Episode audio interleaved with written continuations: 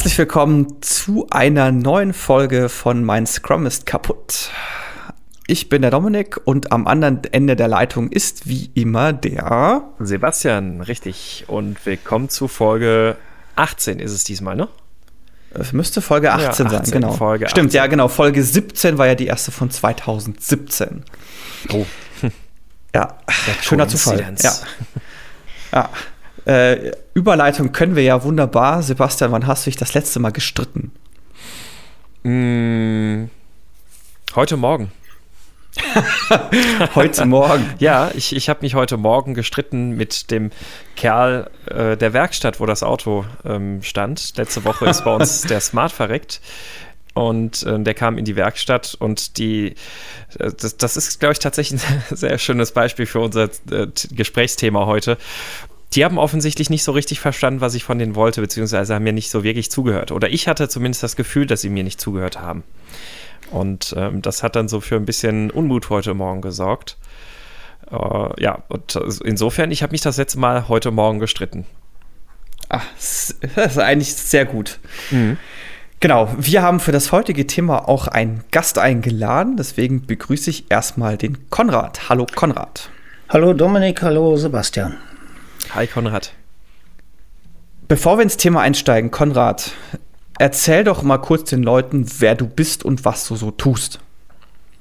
Wer bin ich und was tue ich? Ich fange mal mit dem letzten an. Ich äh, bin seit fast 30 Jahren unterwegs als Trainer, als Berater im Bereich Kommunikation. Und mein Thema ist ähm, alles, was mit der mündlichen Kommunikation zu tun hat. Also wenn irgendjemand irgendwo stehen muss oder will oder soll, weil er andere von etwas überzeugen will und er hat das Gefühl, das klappt nicht ganz so toll, wie er es sich gedacht hat, dann wäre ich der, der ihm hilft, das in Zukunft besser hinzukriegen. Ähm, gelernt habe ich mal äh, was Richtiges. Ich bin Volkswirt, habe aber nie als solcher gearbeitet, war eine Weile beim Fernsehen. Dort bin ich auch zum Training gekommen. Ursprünglich für Fernsehmoderatoren habe ich mein Trainingskonzept mit einem Psychologen zusammen erarbeitet. Und das, was ich da gemacht habe vor ganz vielen Jahren, ähm, das ist die Basis von, von dem, ja, mit dem ich mich seit der Zeit beschäftige. Und am Ende kommt man, wenn es nicht klappt, zu Konflikten. Und ja, das ist ja ein schönes Thema für uns heute.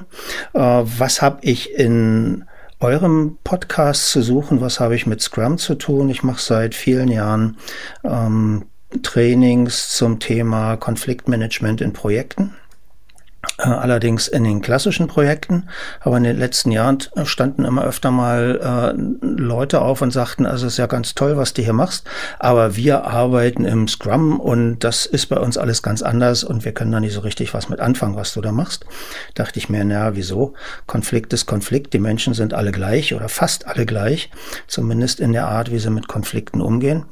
Ähm, das wollte ich genauer wissen und habe im letzten Sommer meine Zertifizierung gemacht für einen Scrum Master und für einen Product Owner damit ich weiß, was ihr tut und damit ihr wisst, dass ich weiß, was ihr tut. Und danach habe ich ähm, so meine bisherigen Konzepte überarbeitet und angepasst auf das, was Scrum Master und Product Owner brauchen könnten. Und daraus sind zwei Veranstaltungen geworden.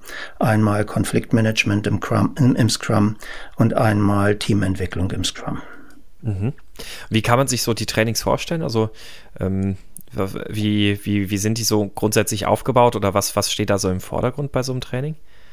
Ganz wenig Theorie. Ich bin Radikalpragmatiker. Das, was man jemand vermittelt, da muss der auch was mit anfangen können. Und zwar fürs praktische Leben an dem Tag, wenns Training zu Ende ist.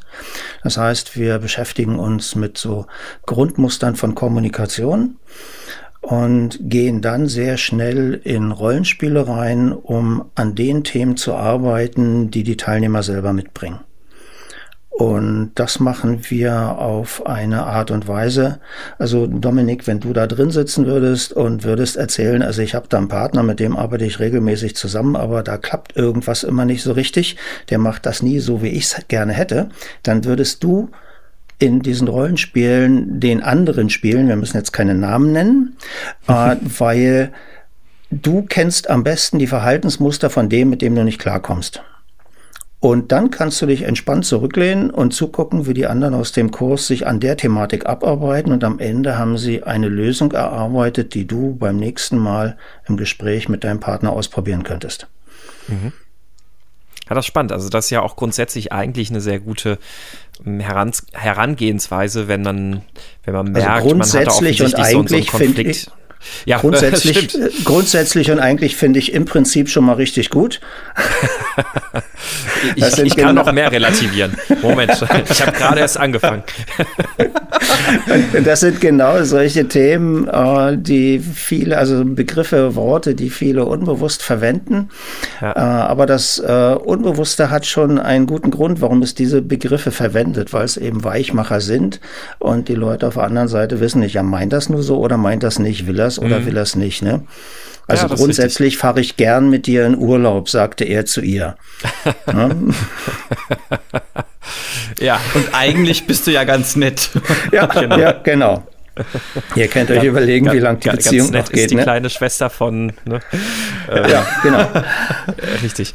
Äh, okay, was ich sagen wollte, ohne Relativierung, das finde ich eine sehr gute Herangehensweise, auch gerade wenn man in solchen Konfliktsituationen ist, dass man erstmal anfängt, äh, zu reflektieren eigentlich. Ne? Also, dass, dass man wirklich in diese äh, Gegenüberrolle schlüpft und, und die, sag ich mal, die, die wirklich, wirklich versucht aktiv einzunehmen und dann zu schauen, wie reagiert jetzt jemand anderes darauf. Ne? Weil ich glaube, dadurch kann man auch viel, viel besser durch die Reaktion, wie reagiert der andere denn jetzt da drauf, auch darauf schließen, wie man selbst, also um, um sich selbst ein Stück weit zu reflektieren.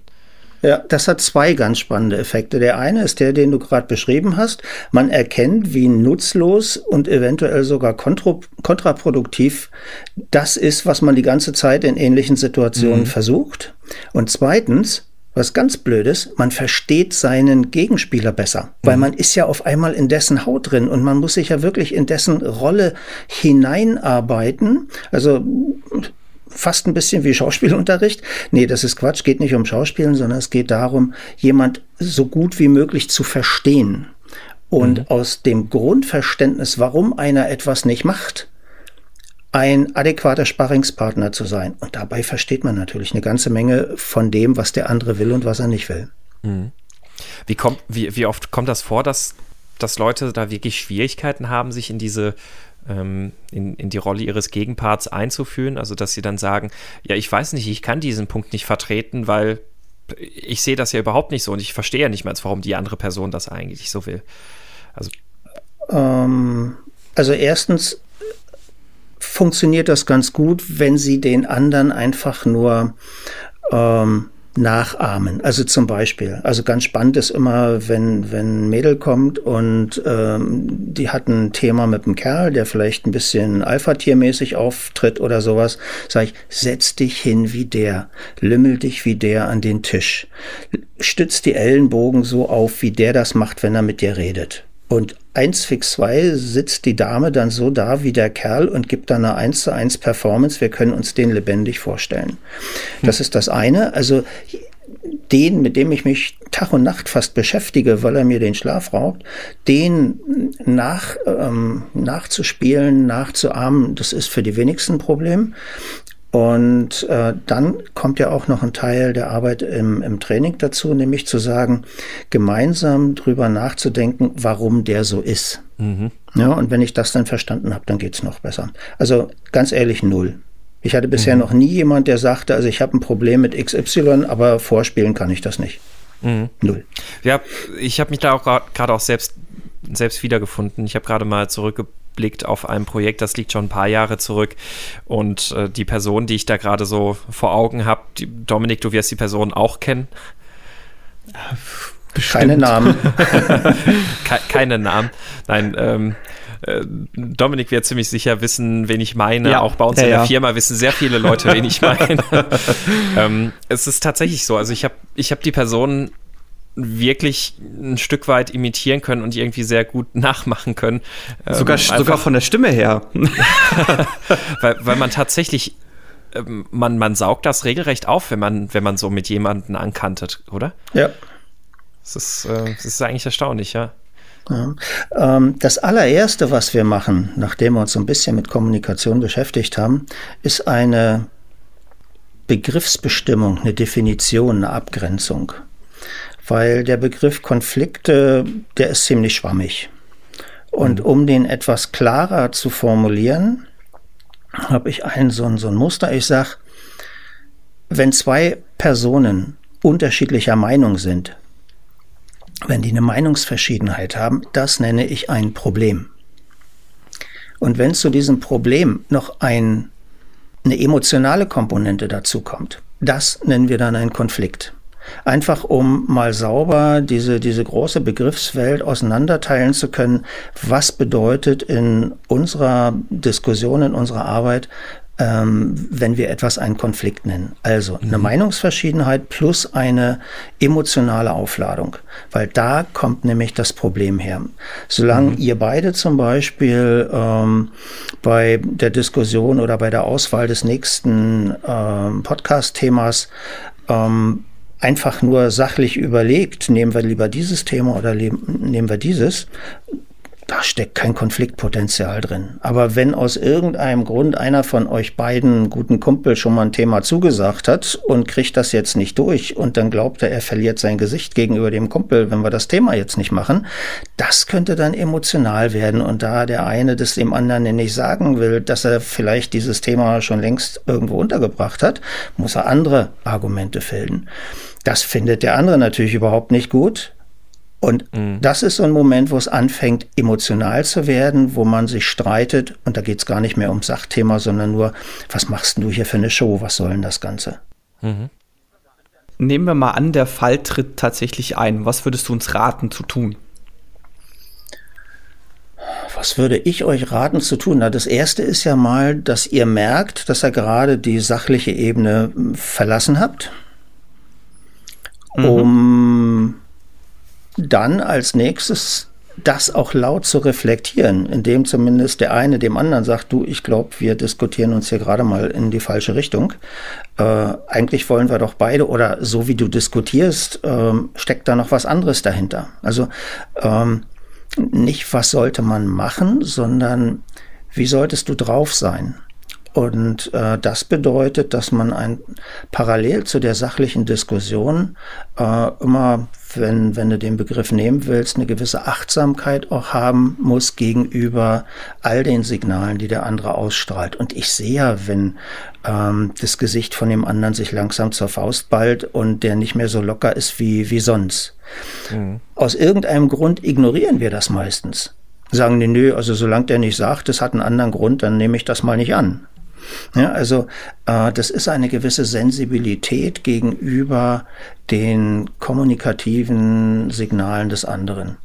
Und wenn ich die habe, dann kann ich einen Break machen und dann kann ich äh, alles wieder auf Null fahren, sagen, komm, wir vertagen das mal, wir gehen erstmal ein Bier trinken, vielleicht fällt uns dabei was ein, ja, dann kann ich das machen.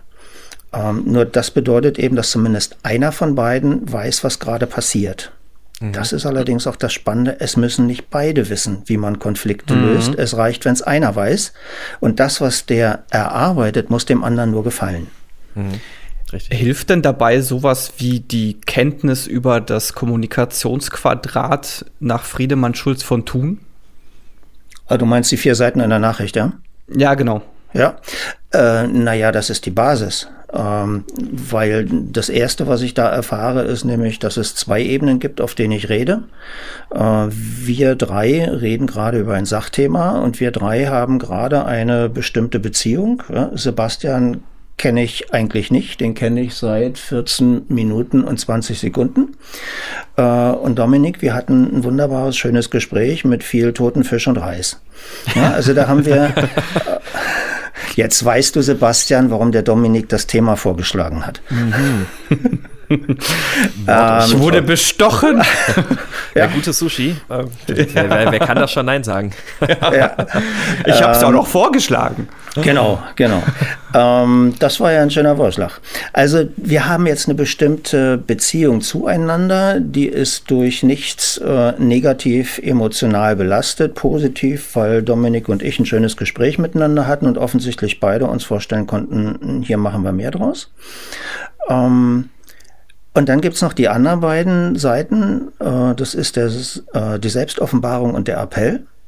Und aus dem wird sowas wie die eigentliche Botschaft, das, was wir allen Menschen den ganzen Tag erzählen, unabhängig von dem Thema, worüber wir gerade reden im Sinne von, äh, ich bin der Größte, ihr könnt mir das Wasser nicht reichen oder sieht denn keiner, dass ich Hilfe brauche oder also heute könnt ihr mich alle mal in Ruhe lassen. Das sind so Grundbotschaften und die senden wir den ganzen Tag aus und benutzen einfach nur die Themen, die wir haben, um, um das zu äh, verbalisieren. Und wenn ich diese Botschaften lesen kann beim anderen, erstens, und wenn ich zweitens auch noch reflektieren kann, wie ich gerade drauf bin und was ich für Signale aussende, äh, das ist natürlich eine Wahnsinnshilfe. Hilfe ist eigentlich zu, zu schwach, äh, sondern ohne das komme ich nicht voran. Und ich muss noch wissen, das ist das Blöde an dieser Beziehungsebene. Beziehungsebene und Sachebene sind nicht gleichberechtigt, sondern die Beziehungsebene entscheidet, wie das, was man hört, verarbeitet wird. Extrembeispiel kennt er bestimmt alle aus dem eigenen Erleben oder aus dem Freundeskreis. Rosarote Brille, frisch verliebt. Kann jemand äh, einer Person, die so verknallt ist, bis über beide Ohren, wo man sagt, die hat die rosarote Brille auf, irgendetwas erzählen über den frisch gewonnenen Partner, was nicht diesem Idealbild entspricht? Habt ihr das schon mal versucht? Hat das Erfolg gehabt?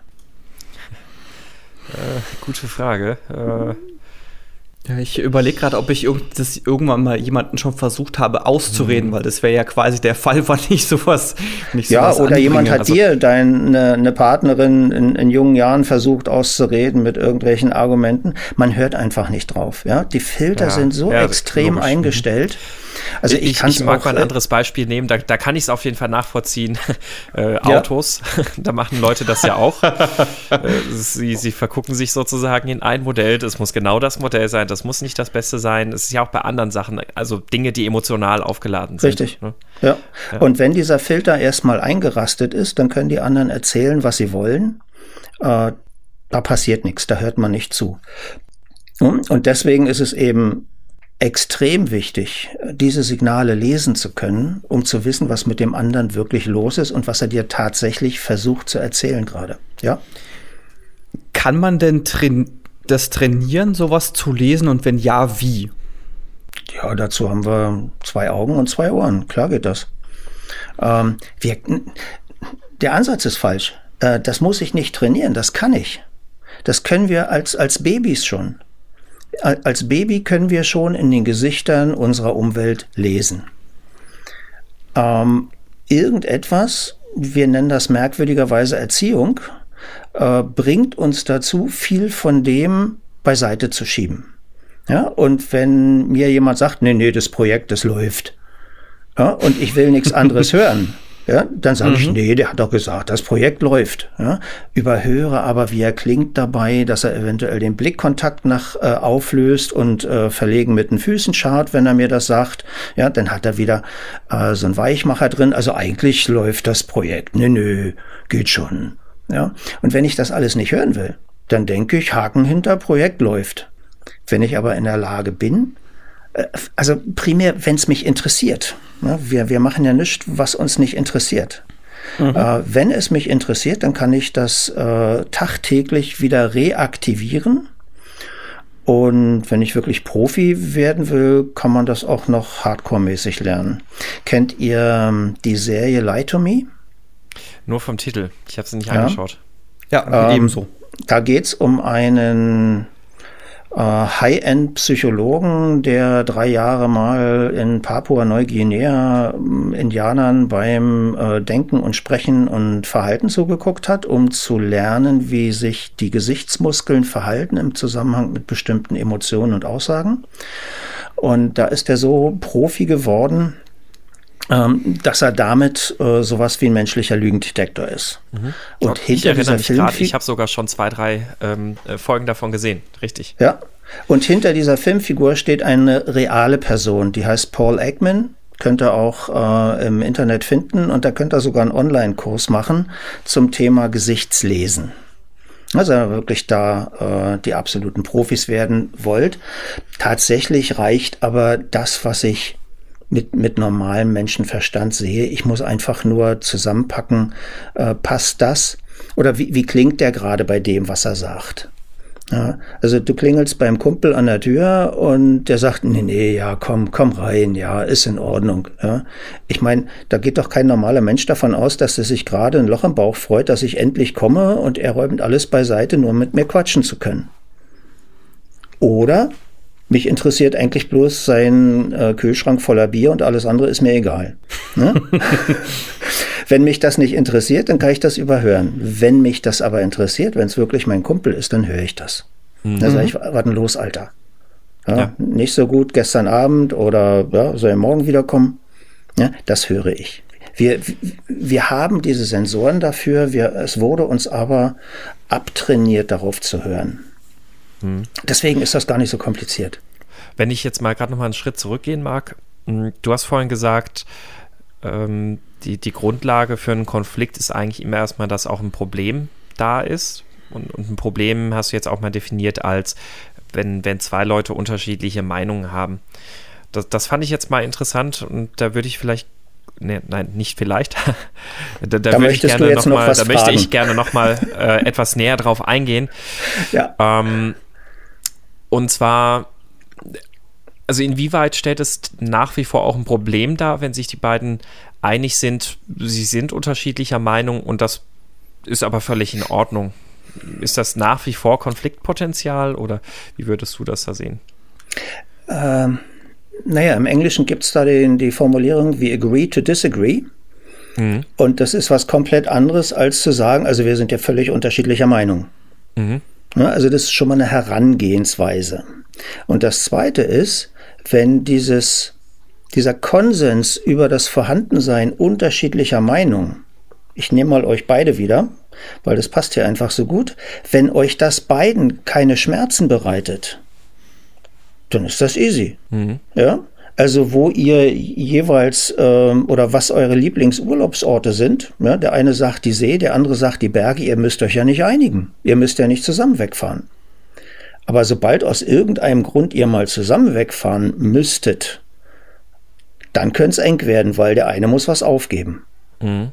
Ja, also ähm, die Emotionen kommen in dem Moment rein, wo ich glaube, dass das, was ich will, darf ich oder kann ich nicht. Oder das, was ich soll, will ich oder kann ich nicht. Das ist so die, die Grundkonstellation.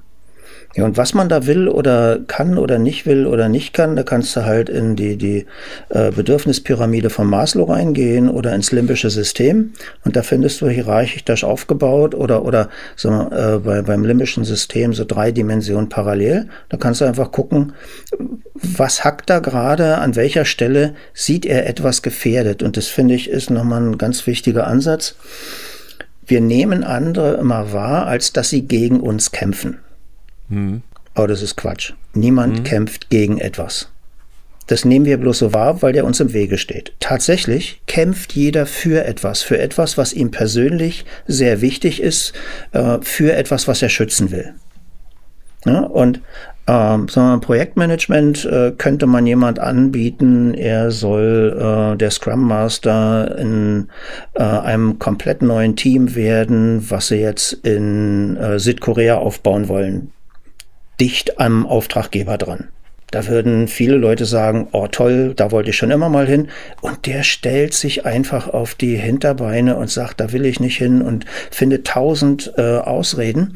Wenn ich mir keine Gedanken mache, warum der das nicht will, komme ich vielleicht nicht drauf, dass er gerade einen Kredit aufgenommen hat und ein Haus angezahlt hat und da ist keine Puseratze mehr übrig und da wird er einen Teufel tun, irgendwo in die Welt zu fahren. Ja, oder seine Frau sagt, also wir können gerne zusammenbleiben, aber nur hier. Selbst wenn du eine Reisetätigkeit aufnimmst, das wird nichts. Ich brauche dich hier, sonst brauche ich keinen Partner. Ja, das heißt, das, was für viele klingt wie eine tolle äh, berufliche Chance, sagt er, nö, das würde mich in meinen Lebensträumen sowas von beeinträchtigen, da sage ich nee. Und wenn ich mir darüber keine Gedanken mache, äh, dann komme ich nicht zu einer Lösung. Und dann wird es ein Konflikt, der entweder offen ausgetragen wird und in diesem Fall eher vor sich hin spielt, äh, weil der Kollege wird dann eher, ja, vielleicht maulend seine Arbeit machen, Dienst nach Vorschrift machen, innere Emigration. Oder wird zum, zu einer anderen Firma gehen und dann seid ein super Spezialisten los, nur weil ihr ihn nach Südkorea schicken wolltet. Mhm. Dieses für etwas kämpfen, aber nicht gegen etwas, finde ich eigentlich ganz schön, weil als Scrum Master tue ich ja genau das, wenn ich Impediments beseitige. Ich kämpfe da ja nicht gegen die Organisation, sondern ich kämpfe ja dafür, dass mein Team vernünftig arbeiten kann.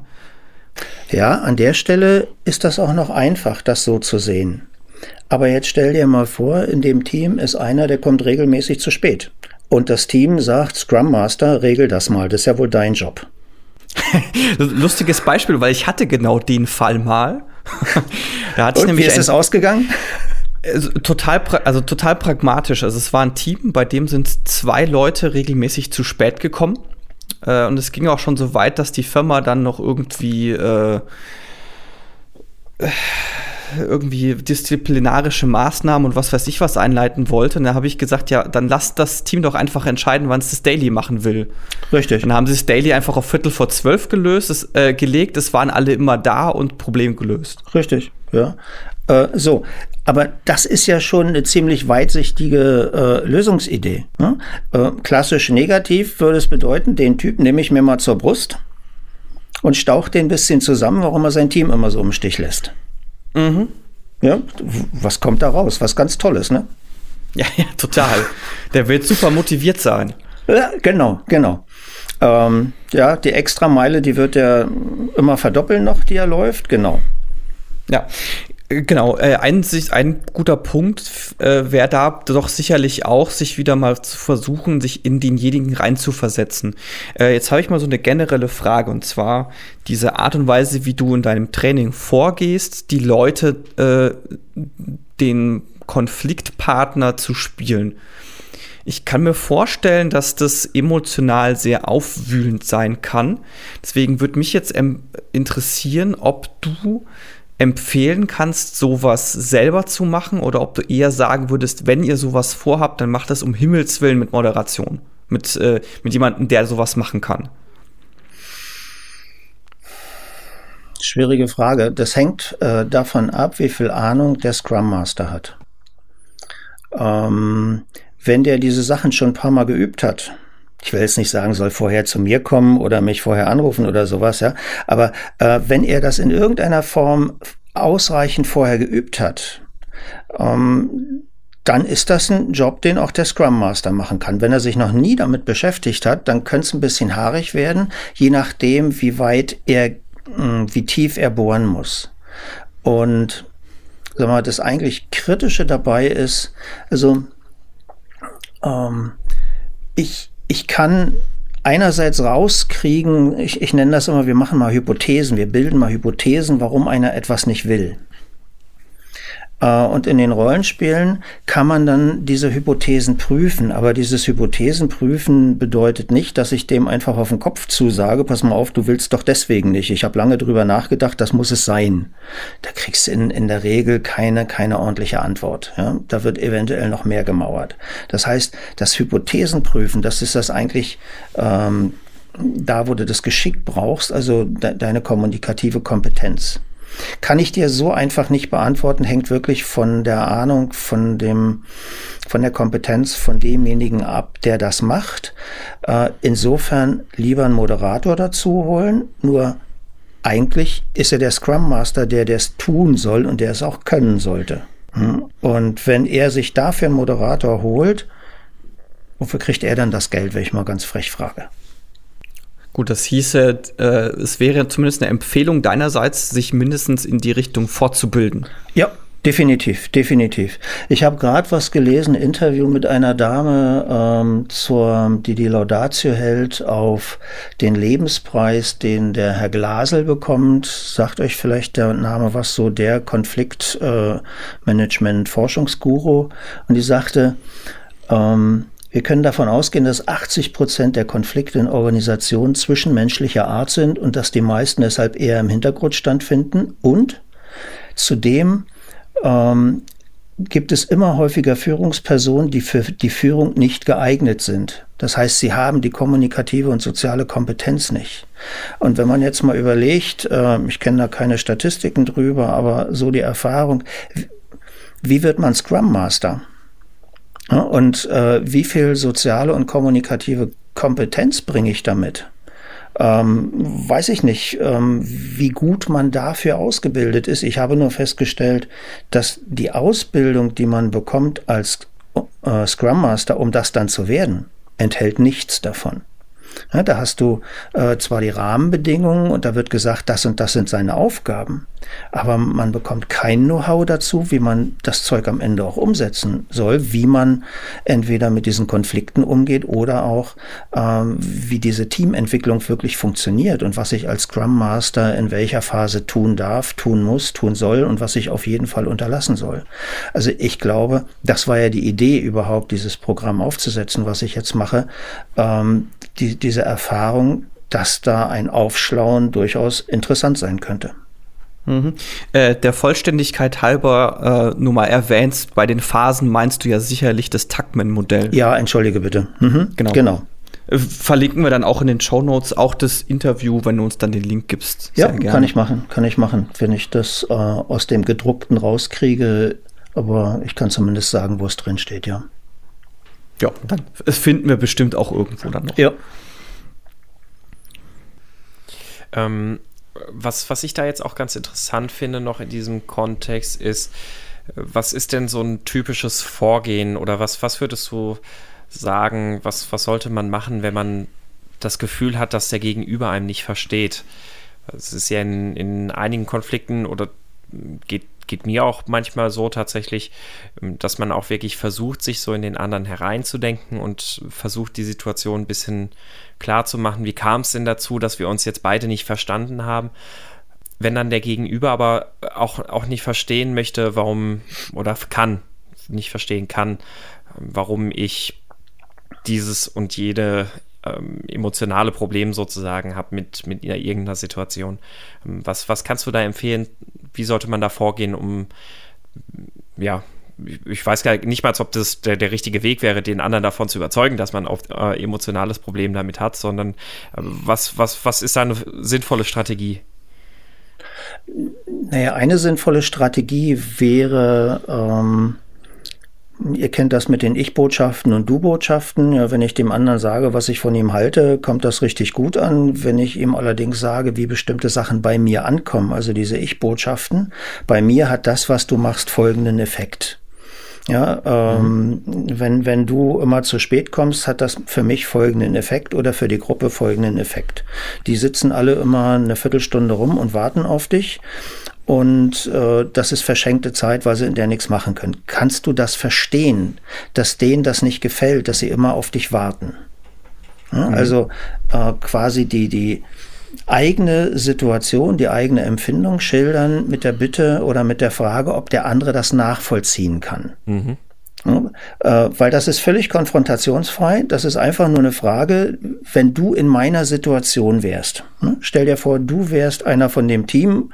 Alle sitzen äh, immer um 10 da zum Daily ähm, und warten, dass es losgehen kann. Und jeden Tag müssen sie zwischen 10 und 20 Minuten auf eine Person warten. Wie würdest mhm. du das finden? Mhm. Ja, wenn er da sagt, du ist doch cool, dann gibt's irgendwie in einer anderen Dimension ein Problem. Normalerweise sagen, na ja, ist schon irgendwie scheiße, aber ja. Ähm, und dass der andere versteht, wie es dir geht in der Situation, das ist schon mal ein ganz wichtiger Punkt, dass der andere überhaupt anfängt nachzudenken. Weil es hat ihn nicht wieder jemand zusammengefaltet, weil er zu spät kommt, sondern es hat ihm jemand nur erklärt, welche Konsequenz sein Handeln hat. Und das ist schon mal ein ganz anderer Ansatz. Mhm. Ja, und äh, wenn er dann gesagt hat, na ja, so aus eurer Sicht, so habe ich das noch gar nicht betrachtet, ja, aber musst mich mal verstehen, dann kann man auch sagen, jetzt kann ich auch dich verstehen und jetzt lass uns mal eine Lösung finden, mit der wir alle leben können. Und dann kommst du auf die, die du eben beschrieben hast. Was macht es dir denn so schwer, immer um zehn zu kommen?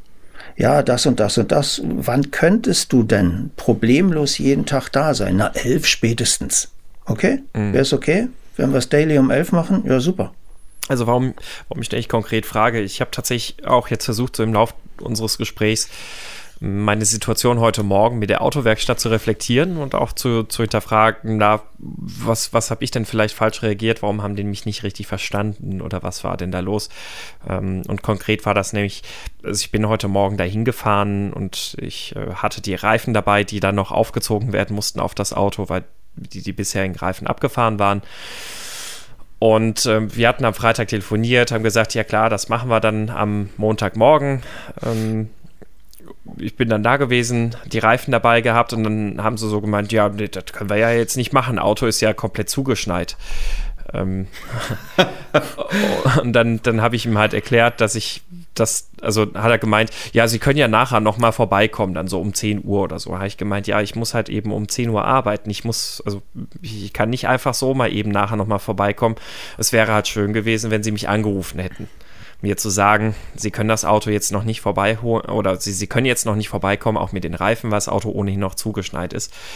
Ähm, und, und dann hat er gemeint, ja, aber ist, wenn, wenn der halt zugeschneit ist. Und so, so ging das halt die ganze Zeit hin und her. Und dann habe ich auch nochmal versucht, irgendwie mal die Luft rauszunehmen und zu sagen, äh, ja, mir, mir geht es ja gar nicht darum, dass das Auto jetzt zugeschneit ist, dass wir das jetzt nicht machen können. Ähm, das ist ja alles okay. Es war jetzt für mich einfach blöd, dass ich hergefahren bin ähm, ob, also einfach umsonst hergefahren bin, wo sie mir hätten sagen können vorher per Telefon, sie brauchen nicht vorbeikommen, das Auto ist zugeschneit. Und dann hat er wieder angefangen mit, ja, ich weiß ja nicht, dass das Auto zugeschneit ist. Und also äh, du, du verstehst, also ich habe ja, ich ja, wusste in dem Moment tatsächlich nicht, worauf ich, äh, was, was ich ihm näher bringen könnte, dass, dass er einfach nur versteht. Das war jetzt für mich halt sehr blöd. Also, dass, dass das ja. Auto zu ist und so ist alles okay und auch der Termin dann halt später auch gut. Aber dass ich halt umsonst rausgefahren bin. Das, das ist ein sehr äh, schönes Beispiel. Ja. Weil das bringt uns sofort auf eine Kernfrage bei der Lösung von Konflikten. Mhm. Willst du Recht behalten oder willst du die Reifen ans Auto? Ja, das ist eine gute Frage. Also in dem Moment, und das, da, da, also das, da versuche ich jetzt möglichst ehrlich zu reflektieren, ähm, in dem Moment ging es mir in erster Linie darum, dass er mich versteht einfach. Also warum bin ich verärgert? Ja, kann man machen. Mhm. Es bringt natürlich nichts. Ja. Nee, äh, aber das ist wirklich eine klassische Situation, die erlebe ich immer wieder. Ähm, da ist, ist irgendwas schiefgelaufen, völlig egal was, und das Gespräch beginnt mit einer dreiviertelstündigen Aufarbeitung der Vergangenheit, äh, beginnend im Jahr 1873. Mhm. Kann man alles machen, hilft aber nicht, damit das Ding morgen wieder läuft. Mhm. Mein Vorschlag an der Stelle ist immer, diese beiden Sachen zu trennen. Ähm, das ist natürlich ein ziemlich entsagungsvoller Job, den der hat, der den Konflikt jetzt gerade lösen will. Das wäre es in dem Fall bei dem Reifen du gewesen. Mhm. Das erstmal völlig nach hinten zu schieben und zu sagen, okay, da ist irgendwas schiefgelaufen, Haken hinter. Ich habe jetzt nur ein ganz kleines Problem. Ich brauche das Auto mit den neuen Reifen. Sagen Sie mal, haben Sie eine Schaufel? Ich meine, ich komme ja eher nicht weg, ne, als dass die Reifen dran sind oder ich komme nochmal. Kostet euch beides viel Zeit. Haben Sie eine Schaufel? Ich schaufel das Auto frei und Sie machen die Reifen ran? Hm. Er sagt, ja, also sobald Sie den Wagen frei haben, schrauben wir in die neuen Reifen dran. Naja, also er hat mir angeboten, mit einer Zahnbürste das Auto frei zu bürsten. Ja, das ist doch schon mal ein deutliches Zeichen, dass du ihm, entschuldige bitte, schon eine halbe Stunde fürchterlich auf den Sack gegangen bist. Ja, ja, und das also, drückt wie, er in seiner er, er, ja natürlich auch. Ne? Ist, ja, also, ja, genau. Wer ist denn schuld? Ja, richtig. Wer hat denn angefangen? Ja, ja also ich kann, ich, ja. ich kann das sehr gut verstehen. Die Zahnbürste also, war es. Ja, ähm, genau. Was, was ich tatsächlich auch äh, so, so für mich einfach die gedankliche Transferleistung, die mir da an der Stelle tatsächlich schwerfällt, obwohl ich sehr gut verstehe, was du, was du gerade sagst. Ähm, äh, wenn, wenn ich natürlich jetzt auch so äh, in Teams zusammenarbeite und allem, man, man hat ein gemeinsames Ziel.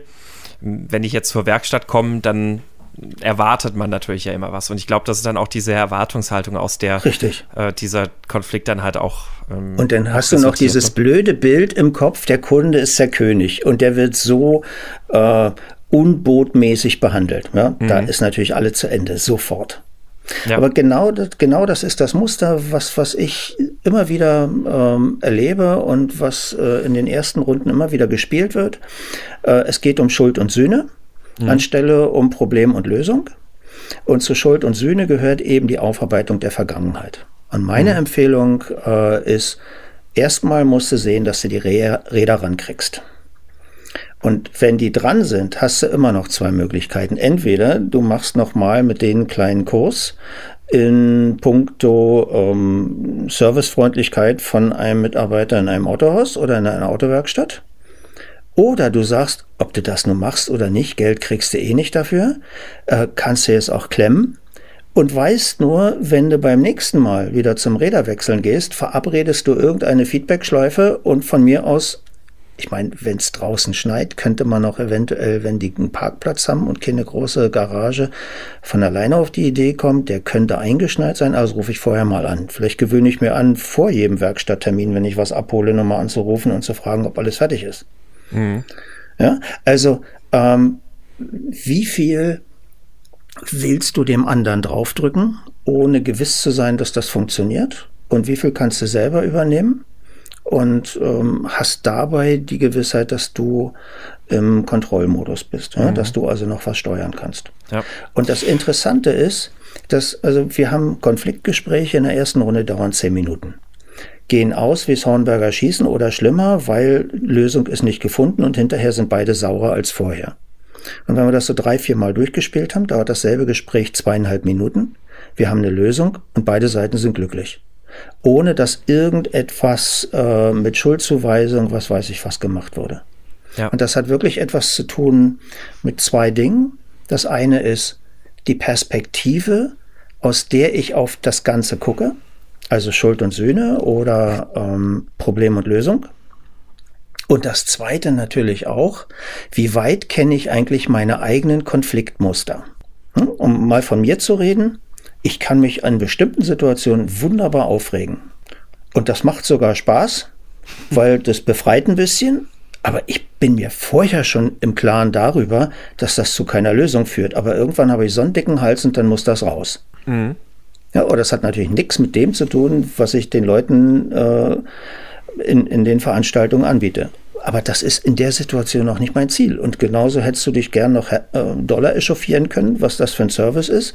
Musst danach bloß überlegen, ob du die Werkstatt wechseln musst. Ja, richtig. Also die Entscheidung, die ist für mich natürlich schon getroffen. Ähm.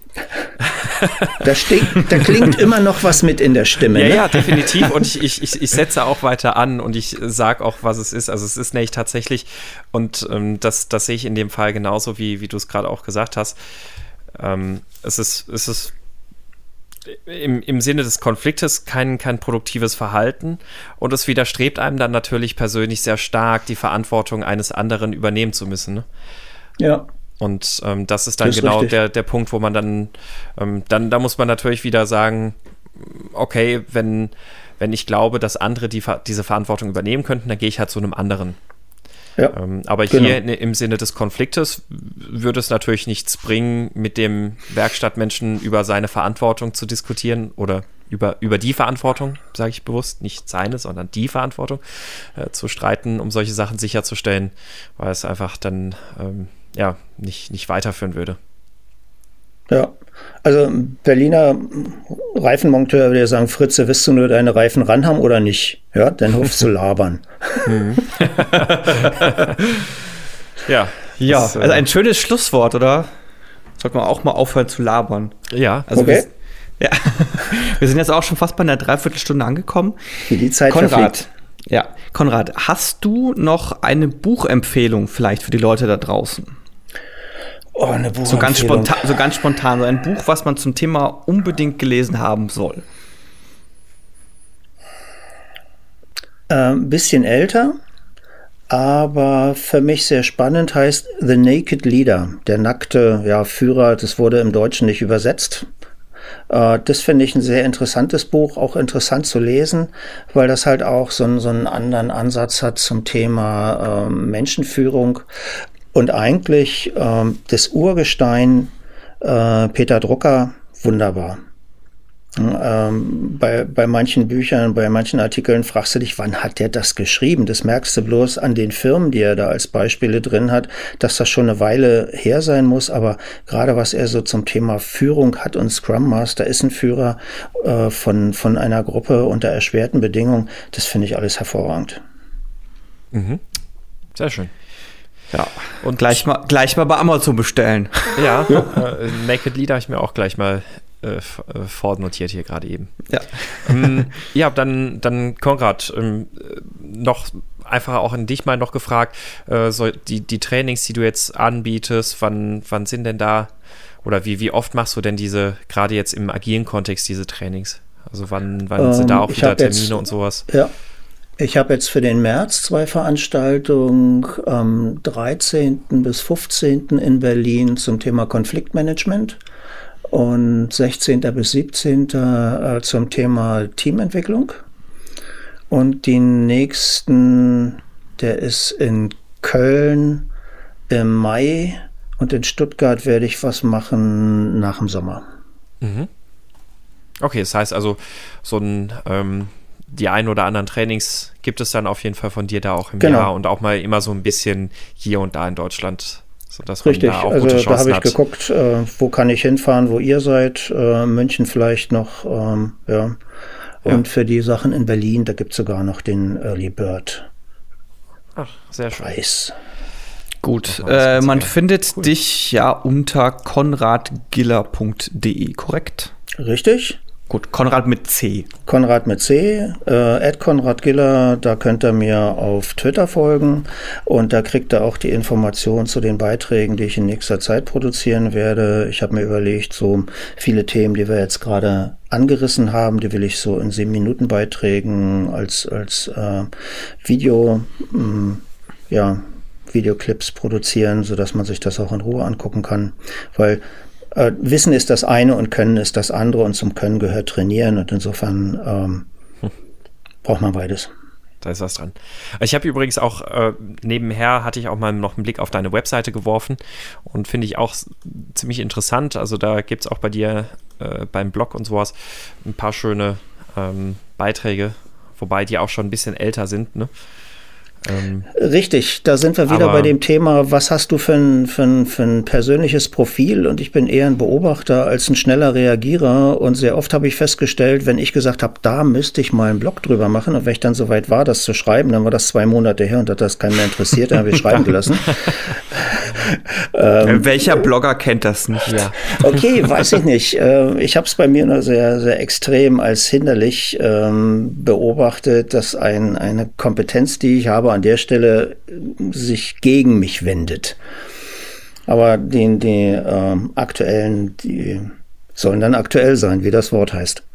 Mhm. Genau, deswegen machen wir auch diesen Podcast. Ja, da muss man nichts irgendwie schreiben oder so. Das macht es ganz, ganz ja, ne? einfach. Ne? Das genau. habe ja. ich jetzt auch gerade begriffen, dass das viel einfacher ist. Ja. Wunderbar, schön. Ich würde Herzlichen sagen, dann Dank. sind wir für heute durch. Ne? Ja, wir danken dir. Danke, dass du da warst. War sehr interessant, sehr aufschlussreich, sehr ähm, lehrreich. Also auch, wie gesagt, ich fand das jetzt auch schön für mich, da auch nochmal reflektieren zu können. Deine Sache mit den Autoreifen, ja. Richtig, also gerade wenn man so eine Situation aktueller hat, dann ist es ja schön, darüber zu sprechen. Ja. Dann, wie immer, dürft ihr uns äh, bei Facebook und bei Twitter folgen. Ähm, einfach nach mein Scrum ist kaputt schauen. Bei Twitter ist es slash Scrum kaputt. Ähm, auf mein Scrum ist kaputt.de könnt ihr natürlich auch Kommentare zu den einzelnen Folgen hinterlassen. Noch habt ihr die Gelegenheit, Erstkommentator zu sein weil auf, tatsächlich in den Kommentaren auf der Seite bisher nicht viel passiert. Also haltet euch ran. Ihr dürft eine Bewertung bei iTunes abgeben und wie immer Themenvorschläge sind herzlich willkommen. Die könnt ihr einfach an thema at meinscrumiskaputt.de schicken und natürlich auch auf Twitter, Instagram. Äh, Instagram nicht, nein, Quatsch. Instagram. Twitter und Facebook. oh, stimmt, der fehlt eigentlich noch, Instagram. Ja, ich weiß nicht, was wir da so wirklich viel posten sollten. Wie auch und, und, und Snapchat. Snapchat. Ja, genau. ähm, äh, das also soweit äh, von uns. Wir hören uns nächste Woche wieder. Bis dahin macht's gut und tschüss. Ciao. Ciao.